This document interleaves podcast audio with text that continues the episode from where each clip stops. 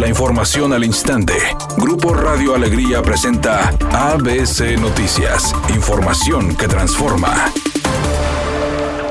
El abanderado de Movimiento Ciudadano a la gubernatura de Nuevo León, Samuel García, hizo un compromiso para impulsar las energías renovables en el estado. Durante una gira por el norte de la entidad, García realizó una visita al Parque Eólico El Mezquite, localizado en el municipio de Mina.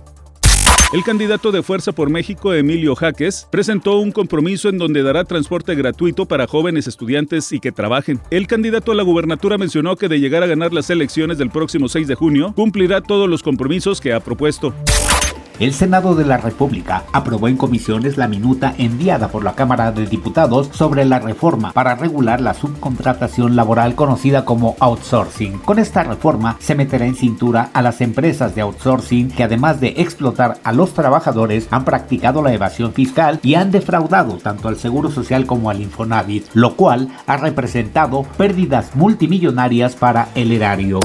Editorial ABC con Eduardo Garza. Grilla, golpeteo político, guerra sucia y difamación es lo que ha caracterizado este proceso electoral. ¿Y las propuestas para cuándo? Y no solo proponer, sino decirnos cómo y de dónde sacarán los recursos. Es mi opinión y nada más. De cara al clásico Regio 125, Tigres tiene ya una posible baja. Se trata de Jesús Dueñas, quien sufrió de una inestabilidad en el tobillo izquierdo, motivo por el que será sometido a cirugía próximamente. Cabe mencionar que una vez realizada la intervención, se dará información del tiempo de recuperación.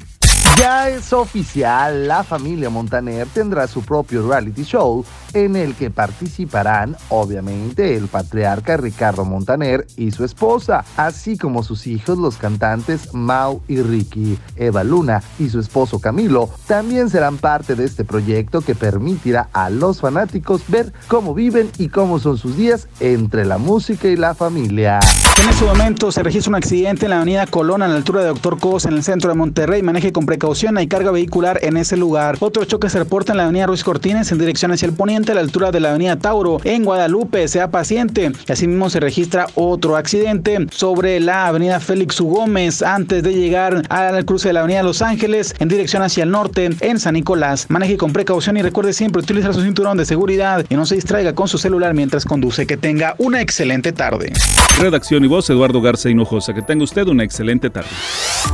ABC Noticias. Información que transforma.